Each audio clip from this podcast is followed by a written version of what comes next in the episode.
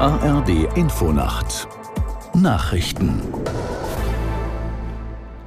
um 5.30 Uhr mit Ronald Lessig. Bei der Parlamentswahl in Polen liegt die Regierungspartei PiS laut einer Nachwahlbefragung zwar vorn, verfehlt aber die absolute Mehrheit der Sitze. Deshalb gilt die liberale Opposition als eigentliche Gewinnerin dieser Wahl. Aus der Nachrichtenredaktion Janine Albrecht. Polen habe gewonnen, die Demokratie habe gewonnen, sagte Oppositionsführer Tusk.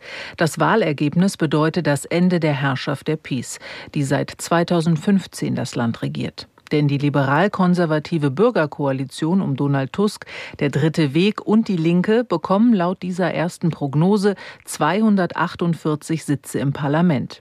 Die rechtsnationale PiS kommt nur auf 200 Sitze. Für eine absolute Mehrheit sind 231 Sitze nötig. Das amtliche Endergebnis wird für Dienstag erwartet.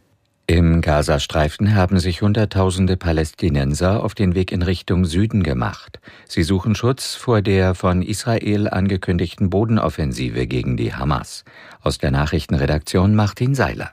Israelischen Berichten zufolge sind es etwa 600.000 Menschen, die die Flucht in den Süden angetreten haben.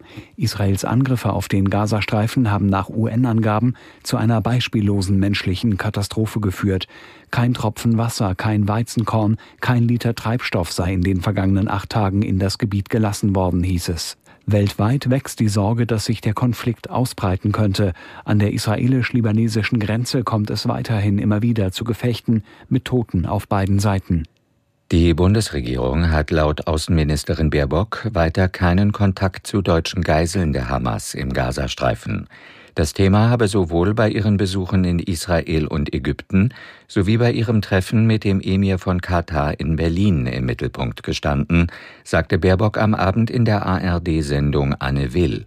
Gerade Katar und auch die Türkei verfügten über Möglichkeiten, mit der Hamas zu sprechen. Diese Kanäle müssten jetzt aktiviert werden. Bei der Stichwahl um das Präsidentenamt in Ecuador hat sich der rechtsgerichtete Unternehmer Noboa durchgesetzt.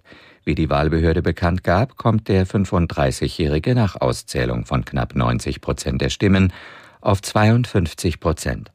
Die linke Gegenkandidatin González gratulierte ihm bereits zum Sieg.